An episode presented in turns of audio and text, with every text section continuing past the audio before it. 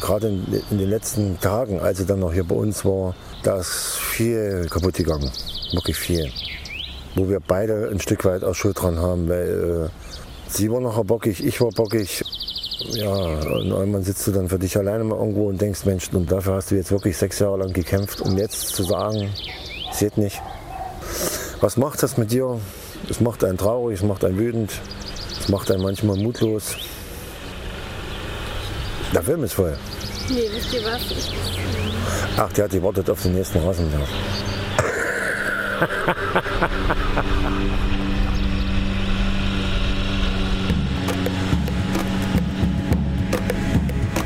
Leonora. Podcast-Serie von Lena Gürtler, Britta von der Heide und Volkmar Kabisch. Folge 8. Alles normal. Frühjahr 2021. Für Mike und Leonora Messing ist es das Ende vom Neuanfang. Am Anfang war ich ziemlich enttäuscht, habe ich auch geweint, habe ich gesagt, warum ist es so? Wir haben uns sechs Jahre nicht gesehen, warum machen wir jetzt so? Warum kommen wir nicht so miteinander klar? Ne? Aber jetzt im Nachhinein sehe ich, wir sind halt klar gekommen und was passiert ist, ist ganz normal. Aber damals habe ich mir so einen Druck selber aufgebaut. Es muss jetzt alles perfekt sein und wir müssen eine super Familie sein, weil wir uns jetzt wieder haben. Wir haben so viel Schlimmes erlebt. Das muss jetzt so supi alles laufen. Ne? Jetzt sehe ich das auch mittlerweile ganz anders. Ja. Und das Jugendamt hat da auch schon ziemlich viel geholfen. Und da sagte das Jugendamt oder die Jugendamtmitarbeiterin nur zu mir, auf den Anruf warten wir eigentlich schon seit längerem.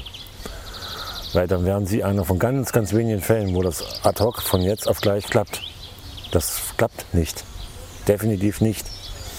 Aber wir wollten Sie diese Erfahrung machen lassen. Dankeschön. Das Jugendamt entscheidet, dass Leonora zusammen mit Habiba und Maria in ein Mutter-Kind-Heim in der Gegend zieht. Die wollen natürlich mich auch schon unterm Auge haben. Ne? Also ist einfach so. Die wollen schon wissen, wie ich lebe, wie gehe ich auch mit meinem Kind um. Das ist halt für das Jugendamt wichtig, dass sie sehen, wie erzieht sie halt überhaupt ihr Kind. Ne? Ob ich jetzt halt, wie weit islamisch. Das habe ich aber auch alles schon abgeklärt, kommt auch ziemlich gut klar und auch die Einrichtung sagt, okay, das läuft alles. Ich bin Lena Gürtler und dieser Podcast ist Teil einer langen Recherche. Britta von der Heide und Volkmar Kabisch begleiten Leonora und Mike Messing seit Jahren mit der Kamera. Im Mai 2021, ein knappes halbes Jahr nach ihrer Rückkehr, sitzt Leonora in der Küche. Ihr neues Leben in Deutschland sortiert sich gerade. Leonora auch. Jetzt wollten wir über das Mutter-Kind-Heim sprechen. Hm. 8 Uhr, aufstehen. Da muss dann Frühstückstisch sitzen. Und 12 Uhr Mittag, 15 Uhr Kuchen, also so nochmal ne, Käffchen und 18 Uhr Abendbrot. Und das ist auch streng geregelt, da muss dann auch dabei sein, es sei denn, du hast irgendwelche Termine, bist entschuldigt. Aber ansonsten einmal gemeinsames Essen, du hast dann ein eigenes Zimmer mit Küche und Bad, also eine ganz kleine Mini-Wohnung, wie so eine Zweiraumwohnung kann man sich das vorstellen. Also wir haben schon unsere Privatsphäre, haben halt dann aber immer diese gemeinsamen Essen zusammen. Und, und da kocht ihr auch dann zusammen? Also ähm, nee, also ich koche dann alleine, aber essen tun wir zusammen. Okay. Ja. Handy? Ja. Von früh bis abends 22 Uhr in der Woche, am Wochenende dann bis um 12. Da muss was abgeben, ja. Ist halt so, ist halt bedingt, dass man halt nicht bis nachts um zwei am Handy hängt und dann früh nicht aus dem Bett kommt. Man soll ja dort lernen, so selbstständig zu werden, mit dem Kind klarzukommen, dass man auch das Kind gut erzieht und halt nicht nur auf TikTok oder so rumscrollt ne, und dann das Kind dann irgendwie so alleine da sitzt. Das ist schon auf irgendeine Art und Weise gut, so wie die es machen. Manchmal ziemlich hart, aber doch alles seine guten Seiten. Manchmal ist es stressig, weil ich halt die ganzen Jahre alleine war und meine eigenen Regeln hatte. Ne? Und auf einmal kommt dann jemand und sagt, so jetzt hier Handy her und schlafen. Wo du denkst, hä? Ich bin doch jetzt 21. Aber es hat auch wirklich alles seine guten Seiten. Ne? Ich sag mal, ich habe wirklich jetzt so einen, so einen Alltag bekommen, meine Routinen. Und auch wenn ich am Wochenende alleine bin, läuft das so weiter. Okay, wir frühstücken jetzt nicht um 8, weil es ist Wochenende, wir schaffen aus, aber wir haben regelmäßige Mahlzeiten. Wir spielen zusammen, wir lernen zusammen. Ich weiß, wie ich umzugehen habe, wenn diese in dieser Situation ist. Ja, ist schon nicht schlecht, aber ich aber bin ist schon ein bisschen auch Druck. Ja, Druck. ich habe sowieso so viel Druck von den ganzen Ämtern, Polizei, ja, der Richter, der immer so auf meinem Nacken sitzt, sagt wehe. Ne? Und dann die Deradikalisierung. Ich habe ja so viel ver bin für so viel verantwortlich sozusagen ne? und habe so viel auf meinen Schultern. Und dann sitzt da halt noch jemand Mutterkind und sagt, ja, okay, du hast heute deine 500 Termine, aber 17.30 Uhr bist du zu Hause, sieh zu, wie du das regelst. Ne? Das ist manchmal natürlich, was mich so stresst, wo ich sage, boah, ich wäre jetzt echt gerne zu Hause, wo es einfach keinen interessiert, wenn ich halt 17.40 Uhr zu Hause bin, anstatt 17.30 Uhr, ne? weil ich halt den Stress nicht auch noch brauche. Aber es ist halt jetzt so. Und ich sage mir immer, es ist alles besser als Gefängnis. Wenn ich dann den Gedanken habe, boah, das nervt mich gerade alles extrem, denke ich mir immer, egal, alles besser als Gefängnis und wenigstens geben sie dir noch so eine zweite Chance. Leonora spricht in diesem Moment nur von dem Kind. Dabei hat sie zwei Töchter. Während des Interviews platzt Habiba, die Große, dazwischen. Maria, die Kleine, lebt nicht mehr bei Leonora. Wo ist Maria heute? Maria ist im Schwerbehindertenheim auf der Intensivstation. Ähm, ich hatte halt immer die Hoffnung, dass wenn ich nach Deutschland komme, das halt mit mir leben kann. Also dass es halt doch nicht so schlimm ist, die Behinderung. Aber ich habe halt festgestellt, je größer sie geworden ist, das geht nicht voran. Eine genaue Diagnose habe ich noch nicht. Die ist auch momentan wieder im Klinikum, Uniklinik, um dass sie mehr herausfinden können. Fakt ist, ihr Gehirn wächst nicht mehr mit. Die Gehirnkammern sind zu weit auseinander. Also es sieht einfach nicht so gut aus. Und die Entwicklung geht nicht vorwärts, eigentlich im Gegenteil mehr rückwärts. Sie wächst zwar, aber entwickelt sich halt nicht. Ne? Ist jetzt bald, sie ist zwei Jahre, läuft nicht, kann nicht sitzen, nicht krabbeln, ja, nicht sprechen, keine wirklichen Töne.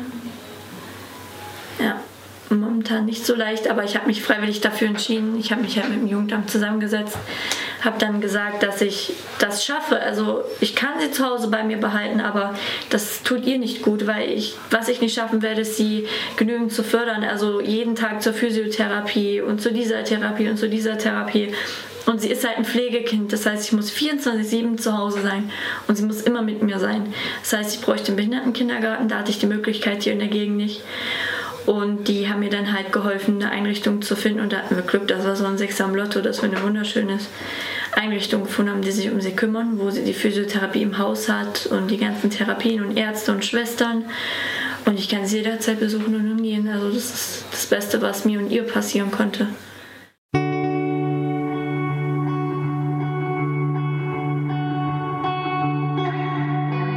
Maria wurde geboren, als Leonora auf der Flucht war als sie Angst, Hunger und Gewalt erlebte. Später, im kurdischen Gefangenenlager, behielt Maria keine Nahrung bei sich und wäre fast verhungert. Sie hat all das überlebt. Also da war ja, wenn ich das richtig erinnere, schon auch ein großes Stück Hoffnung, dass, dass es so vielleicht wieder wird. Ne? Ähm, oder nicht so schlimm ist. Ich so. hatte das Gefühl, dass es schlimm ist. Aber meine Freunde drüben und alle anderen haben mich halt immer so ein bisschen gepusht und meinten, nein, Deutschland hat echt gute Mediziner und Ärzte und alles Mögliche. Papa ist weg. Das ist Papa Wutz. Papa Wutz, kennst du den auch? Oh nein! Ähm, ich hatte halt schon irgendwie, ich war ja immer mit ihr und ich habe irgendwie gemerkt, das ist keine leichte Behinderung, wo mal so ein bisschen Physiotherapie hilft. Papa, ich habe das auch weg. gemerkt, dass es halt auch schon am Kopf geistig ist. Ne? Mhm. Ja. Und aber ist dann so von aus berufenem Munde, also vom Arzt oder so zu hören, ist ja schon trotzdem noch mal was anderes, oder? Wenn man sich schon drauf eingestellt hat, dann geht's. Ich hatte halt mir auch keine großen Hoffnungen gemacht, damit ich dann halt nicht am Ende da sitze und weine und denke, oh Mann, ich habe gehofft, sie läuft nächste Woche. So habe ich mich von vornherein nicht eingestellt.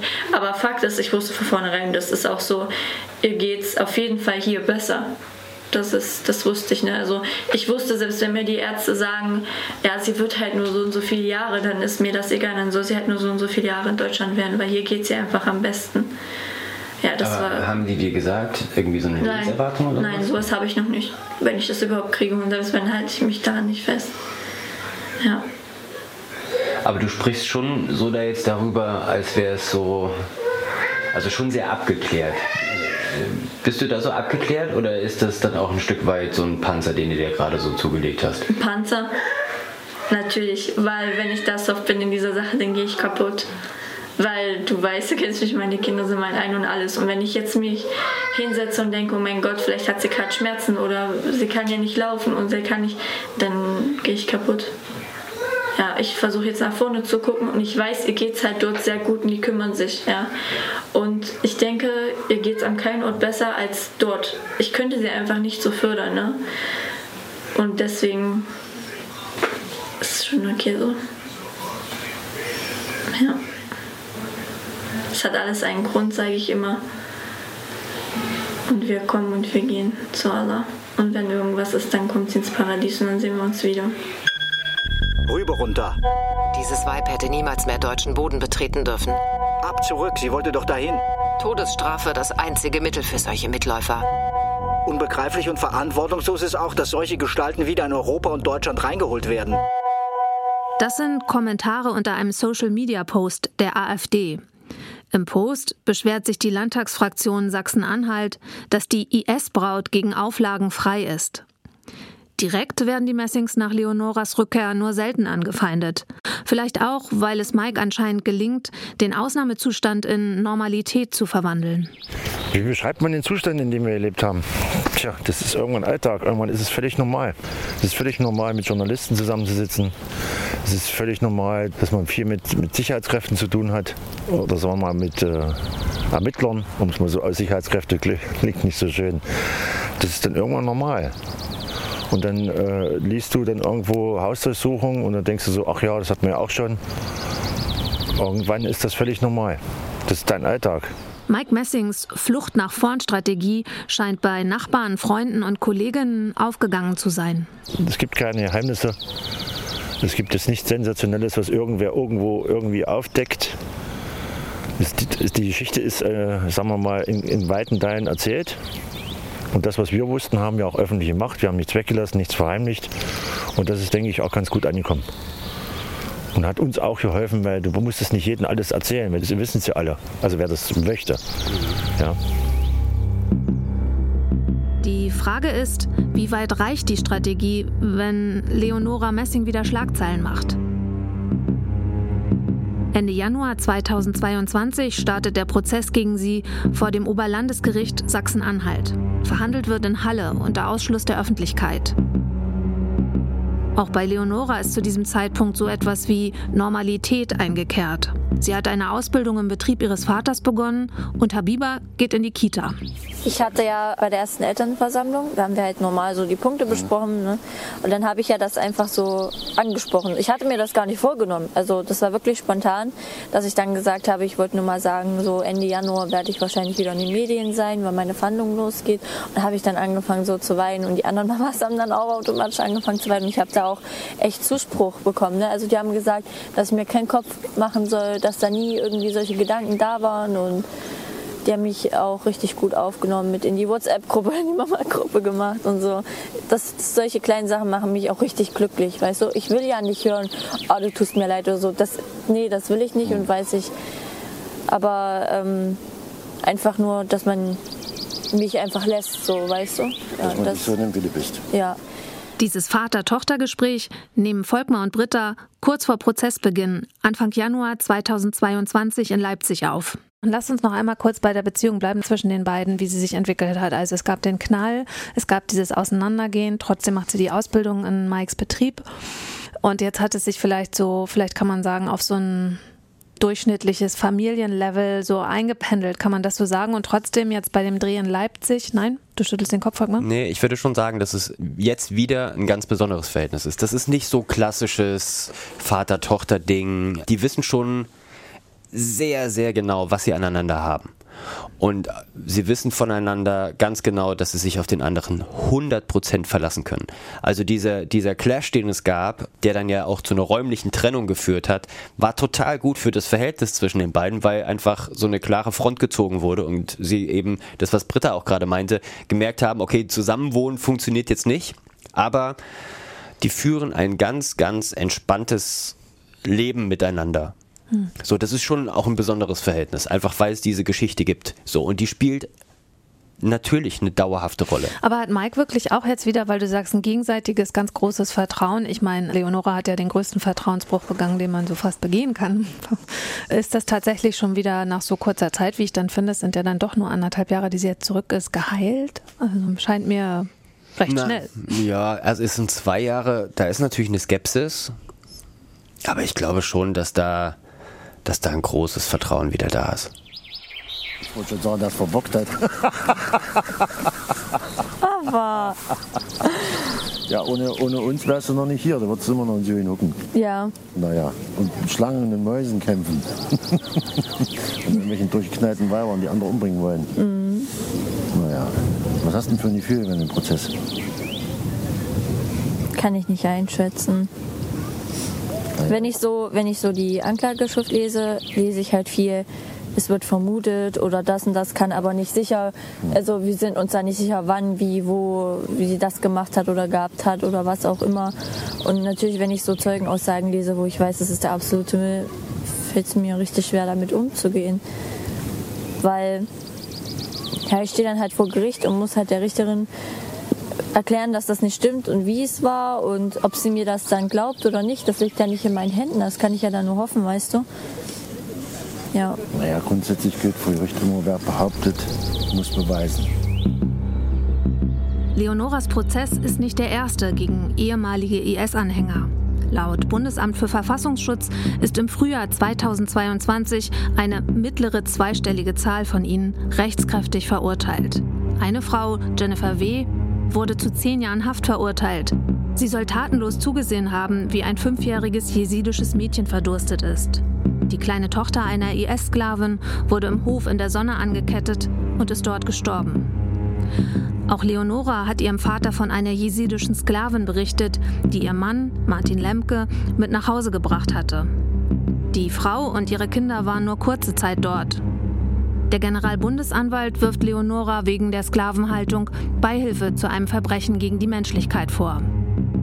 Außerdem Mitgliedschaft in einer ausländischen Terrororganisation und Verstoß gegen das Kriegswaffenkontrollgesetz. Die Anklageschrift ist fast 100 Seiten lang. Die Ermittler haben tausende Seiten Zeugenaussagen, Chatprotokolle, abgehörte Telefonate und Unterlagen aus Hausdurchsuchungen zusammengetragen. Leonora liest das alles in Vorbereitung auf den Prozess. Wir haben vorhin schon über die Akte gesprochen, ne? Wenn du die liest, was ist das so für ein Gefühl da im Grunde ja, weil das ist ja wie so ein, das ist ja im Grunde ein Leonora Messing Geschichtsbuch. Genau. So, ähm, so die Geschichten über dich selber zu lesen, mal Aussagen, mal was weiß ich, aus Chats. Ähm, manchmal stehen da halt Sachen drin, die ich selbst schon vergessen habe, ne? Oder gar nicht mehr so wahrnehme, die dann so wieder hochkommen, wo man dann erstmal da sitzt, mehrere Stunden sich denkt, ja, jetzt kann ich mich noch so daran erinnern, wie das damals war und ja, das ist passiert und krass. Dann gibt es natürlich auch Sachen, wo halt Vermutungen drin stehen, die halt eher nicht so stimmen, wo man, wo ich mir auch einen Kopf drüber mache, wo ich mir denke, okay, wird es auch bei der Verhandlung drum gehen, was, was werde ich da sagen, wie werde ich das beweisen können, dass das halt nicht so stimmt oder nicht so passiert ist, wie es drin steht. Die Akte ist so ein Hoch und runter. Hoch und runter. Es sind alle Gefühle dabei. Mal was, wo man sich auch mal freut, dass einer mal wirklich da auch mal was ehrlich gesagt hat. Ne? Mal dann wieder, wenn man eine Lüge liest, dann ist man wieder sauer. Dann, wenn es, würde ich sagen, um mich geht, was dann vielleicht auch Wahrheit ist, wo man wirklich so bereut, ne? wo man das dann noch mal liest und weiß, man wird wieder damit konfrontiert. Es ist so ein Auf und Ab, Auf und Ab. Bei dieser Maßnahme handelt es sich um einen Einsatz eines verdeckten Ermittlers. Der Polizeibeamte soll vorliegend unter Verschleierung seiner Identität im Internet tätig werden und mit der Beschuldigten kommunizieren. Es besteht Grund zur Annahme, dass sich die Beschuldigte im Rahmen einer Fortsetzung des Kontaktverhältnisses zu ihrem Leben in Syrien und namentlich zu eigenen Betätigungshandlungen für den IS äußern wird. Dann haben sie, finde ich, einen irren Vorgang eröffnet und sind mit verdeckten Ermittlerinnen gegen Leonora vorgegangen, die aber nicht in Deutschland war, sondern im Al-Hol-Camp in Syrien. Und weil die verdeckten Ermittler da nicht so einfach hinfahren können, haben sie Leonora da gepackt, wo sie am verwundbarsten ist. Social Media. und haben sie mit Fake-Profilen bei Instagram angeschrieben. Ähm, zum Teil nicht nur mit einem, sondern dieses eine Fake-Profil hatte dann noch eine Cousine, das war eine andere verdeckte Ermittlerin oder es war auch die gleiche. Und so haben sie versucht, ein großes Netzwerk zu spinnen. Assalamu alaikum, Schwester. Bist du Leonora aus Deutschland? Ich habe krass viel über dich gelesen und im Fernsehen gesehen und finde dich unglaublich mutig. Mashallah. Ich wollte auch Hijra machen, aber ich habe nicht deinen starken Willen gehabt. Leider kann ich noch nicht viel Arabisch. Es ist voll schwer. Aber die Familie von meiner besten Freundin kommt aus Libanon und sie hilft mir und versucht es mir beizubringen. Und ja, du sagst es, Uchti, das Leben einer Muslima hier ist nicht leicht. Besonders wenn man das Hijab trägt. Die Blicke und Kommentare sind oft schwer zu ertragen. Aber für Allah tue ich es gerne. Aber meine Mutter rastet total aus. Ich hoffe sehr, dass du mir mit deinem Rat helfen kannst, Uchti. Du hast viel Erfahrung mit sowas und ich weiß nicht, wen ich sonst fragen kann. Ich habe im Internet in einer Ramadan-Gruppe einen Jungen kennengelernt und wir haben jetzt eine ganze Weile geschrieben. Er ist total nett und so und er will ein Treffen so haben sie versucht, aus ihr irgendwelche Aussagen herauszulocken, wie es bei ihr gewesen sei oder wie ihre Sicht auf den islamischen Staat oder diese Ideologie war. Ich glaube, sie haben auch versucht, dass sie vielleicht so Anwerbeversuche unternimmt und so weiter. Und womit sie auf jeden Fall Erfolg hatten, ist, Leonora ist voll drauf eingestiegen und hat geschrieben und geschrieben wie wild, aber alles, was ich kenne, was sie da geschrieben hat, ist strafrechtlich irrelevant, weil sie immer gesagt hat, ey Mädchen, mach nicht den gleichen Fehler wie ich, ich bin damals abgehauen, das war eine falsche Entscheidung und so weiter. Ich glaube, diese verdeckten Ermittler hatten jetzt nicht so viel Spaß da. Aber über Monate haben sie mit Leonora gechattet, also verdeckt, mehrere verdeckte Ermittlerinnen eingesetzt.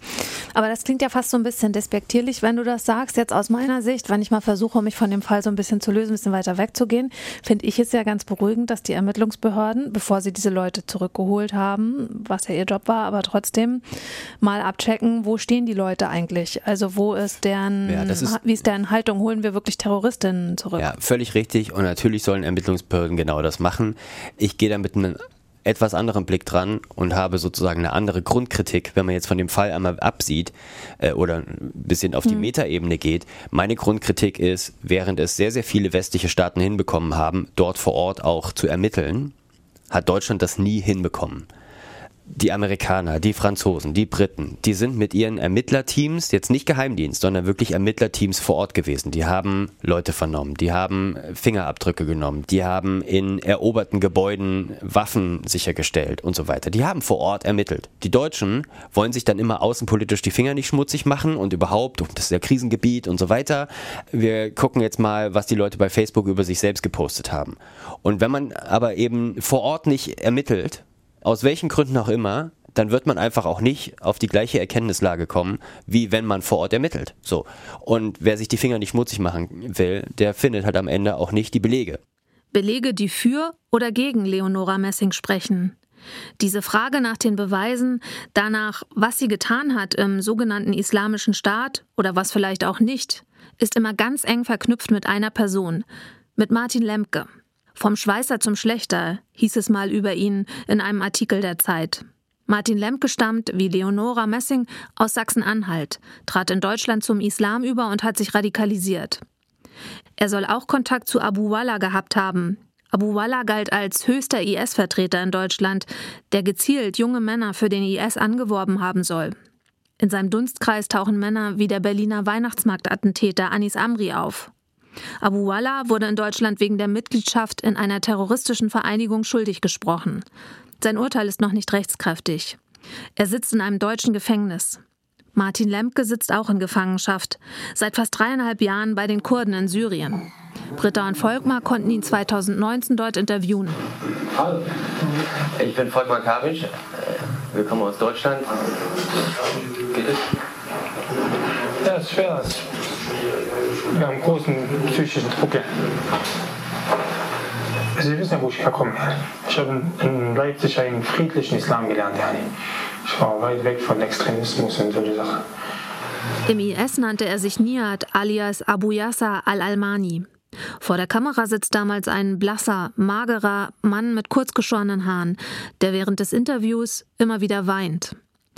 Er spricht vom friedlichen Islam, soll aber ein brutaler Kämpfer des sogenannten Islamischen Staats gewesen sein. Lemke soll erst bei der Sittenpolizei, dann Geheimdienstmitarbeiter des IS gewesen sein. Er soll in Raqqa an Hinrichtungen beteiligt gewesen sein und Gefangene enthauptet haben. Im Interview 2019 hatte er das dementiert.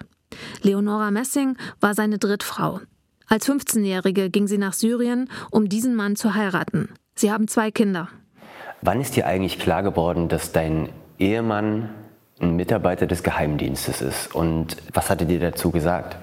Ist es kurz vor Barus richtig, richtig ähm, klar geworden, weil vorher habe ich halt gewusst, dass er so richtig viel Technikwissen hat, weil das fing schon Ende Racker an, dass er ja mitbekommen hat, mit wem ich da schreibe oder dass ich so von seinem Reden rausgehört habe, der weiß mehr, wie er wissen sollte über mich. Und ich mir gedacht habe, das geht gar nicht. Wie weiß der das? Wie, wie hat er das erfahren? Ne? Okay, weil so nach Racker hat er gar nicht mehr über seine Arbeit gesprochen. Ne? Früher im Krankenhaus und so das war ja ganz normal. Aber so, sie haben so eine Zeit in Raqqa auch, hat er gar nicht mehr drüber geredet. Ich gehe jetzt auf Arbeit, frag mich nicht, wo ich bin, was ich mache, mit wem ich bin. Du fragst zu viel, du bist zu neugierig, das geht Frauen nichts an. Gibt es irgendeine andere Frau hier in Daula, die ihr Mann so viel fragt? Erkundige dich mal bei Schwestern, was ich gehört, was ich nicht gehört. So, das war mal so ein Tabuthema, so absolut Tabuthema. Oder wie, du bist schon seit drei Tagen auf Arbeit, ich warte seit drei Tagen auf dich. Das ist Dschihad. Das geht dich nichts an. Und du weißt, wo wir sind. Also, wir sind hierher gekommen, zu Hause zu chillen. Okay. Aber da, als er halt das so angebracht hat, ne, und wie ich dann halt mal so gesehen habe, wenn er dann so tagsüber da saß und so da rumgezippt hat, und gut, ich habe vom Computer nicht viel Ahnung, aber es sah verdammt Hacker-Kram-mäßig aus. Also diese ganzen Programme, die da gelaufen sind und Festplatte da und Festplatte hier, da habe ich dann verstanden, ey, der macht irgend so einen Hackerkack oder keine Ahnung, so richtig weiß ich ja selber nicht genau, was da war, ne? Und so, so den den Haken dahinter habe ich bekommen, wie ich im Al-Hol-Camp angekommen bin.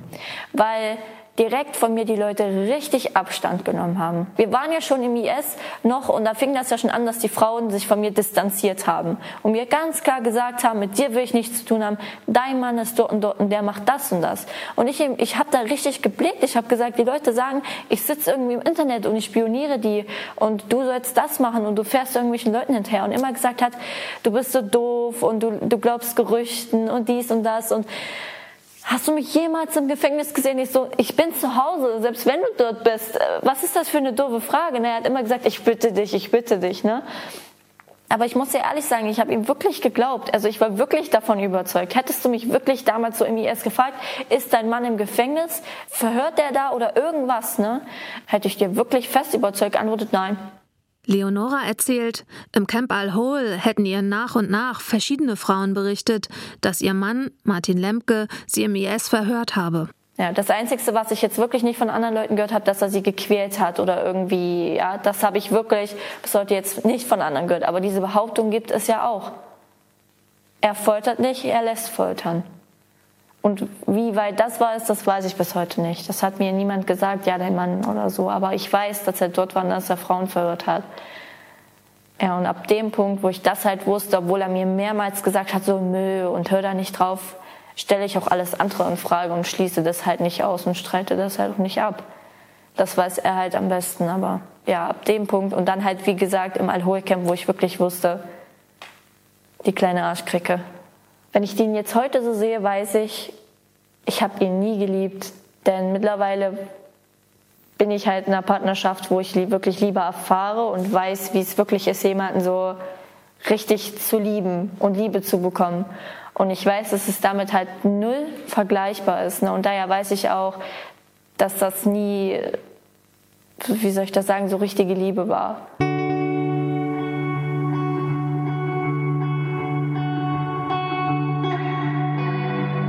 Leonora kommt in den Gesprächen mit Volkmar immer wieder schnell auf diesen Mann zu sprechen. Nur der Frage, ob Gewalt eine Rolle gespielt hat in der Beziehung zwischen ihr, der anfangs 15-Jährigen, und dem Islamisten, damals Mitte 20, weicht sie aus. Das verdränge ich irgendwie. Dieses, gerade dieses Thema so, dass das hole ich gar nicht hoch. Gar nicht. Geht auch gar nicht. Also da komme ich ganz schnell an so einen Punkt, wo direkt so Tränen in den Augen hochkommen und dann mache ich da so einen Haken und Schluss. Schaffe ich auch bis heute nicht meinem Psychologen gegenüber zu öffnen so. Ich kann das nicht. Ich kann das nicht hochholen. Das ist so aus. Ist passiert, fertig, will ich nie wieder drüber reden. Kann ich auch keine Aussage drüber machen, weil kann ich nicht. Also irgendwie kann ich es nicht. Ja, ich will das nicht hochholen. Ich will das auch nicht irgendwie den Prozess durchlaufen. Ich will das einfach Schluss. Bisher ist das für mich immer besser gewesen, anstatt als wenn immer irgendwelche Leute angefangen haben, das so hochzuholen, das zu besprechen. Wie genau das war und so, boah, nee. Nee, nee, nee. Das kann ich gar nicht. Wenn einer dann fragt, ja, und können Sie? Nein, kann ich nicht. Fertig, danke. Das, das Thema Martin Lemke ist so ein Riesenrätsel in meinem Kopf. Das ist für mich noch so, wenn einer mal sagen würde, so, beschreib ihn jetzt mal, kann ich nicht. Es gibt so viele Seiten von ihm, so verlogen und so falsch, dass ich selber nicht weiß, wenn ich das jetzt so und so sage, vielleicht sage ich da was Falsches, weil wie, wie ich dir das gesagt habe, bis heute erfahre ich noch so über ihn Sachen und so selber Sachen, die ich mit ihm erlebt habe, ich ja selber noch gar nicht so richtig realisiert, so keine Ahnung, Martin ist noch so ein Riesenrätsel in meinem Kopf. Hey Lena, folg mal hier. Ähm, du, ich wollte dir einmal kurz sagen, wir sind jetzt in Erbil gelandet. Im April 2022 sind Britta Volkmar und unser Kollege Amir Moussaoui auf dem Weg nach Syrien, während ich gerade für eine andere Recherche unterwegs bin. Amir diskutiert gerade wegen der Drohne. Die wollen, dass wir die Drohne nicht mit ins Land einführen. Und das ist ein bisschen nervig, aber ansonsten ist alles gut. Es ist auch Gottlob nicht so kalt wie in Berlin. Da waren es irgendwie Minusgrade und hier sind 32 entspannte Grad. Ich hoffe, ihr kommt gut rein ins Land und könnt die Drohne vielleicht doch noch mitnehmen und bin sehr gespannt darauf, was ihr so mitbringt. Lasst von euch hören. Gute Reise. Bis dann. Volkmar und Britta wollen den Mann treffen, der für Leonora Messing ein Riesenrätsel und für die anderen ein mutmaßlicher Terrorist und Folterer ist.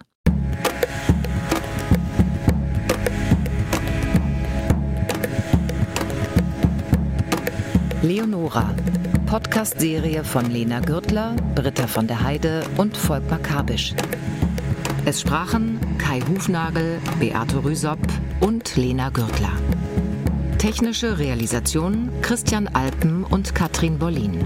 Regie Nikolai von Koslowski. Redaktion Ulrike Thoma und Thilo Guschas. Eine Produktion des Norddeutschen Rundfunks 2022. Spannende Hinweise und vertrauliche Informationen schreiben Sie bitte an investigation.ndr.de. Feedback an radiokunst.ndr.de. Und ich habe noch einen Podcast-Tipp für Sie und euch. Organisiertes Verbrechen heißt der Podcast vom NDR, in dem es um Recherchen im Verborgenen geht. Extrem spannend und sehr direkt erzählt mein Kollege Benedikt Strunz von weltweiten Recherchen. Zusammen mit Reporterinnen und Reportern berichtet er von Geldwäsche, Drogenhandel und Steuerbetrug. Zuletzt ging es um die Swiss Secrets, schmutziges Geld. Wer über Netzwerke und geheime Tricks mehr wissen will, sollte organisiertes Verbrechen hören, als Podcast in der ARD Audiothek.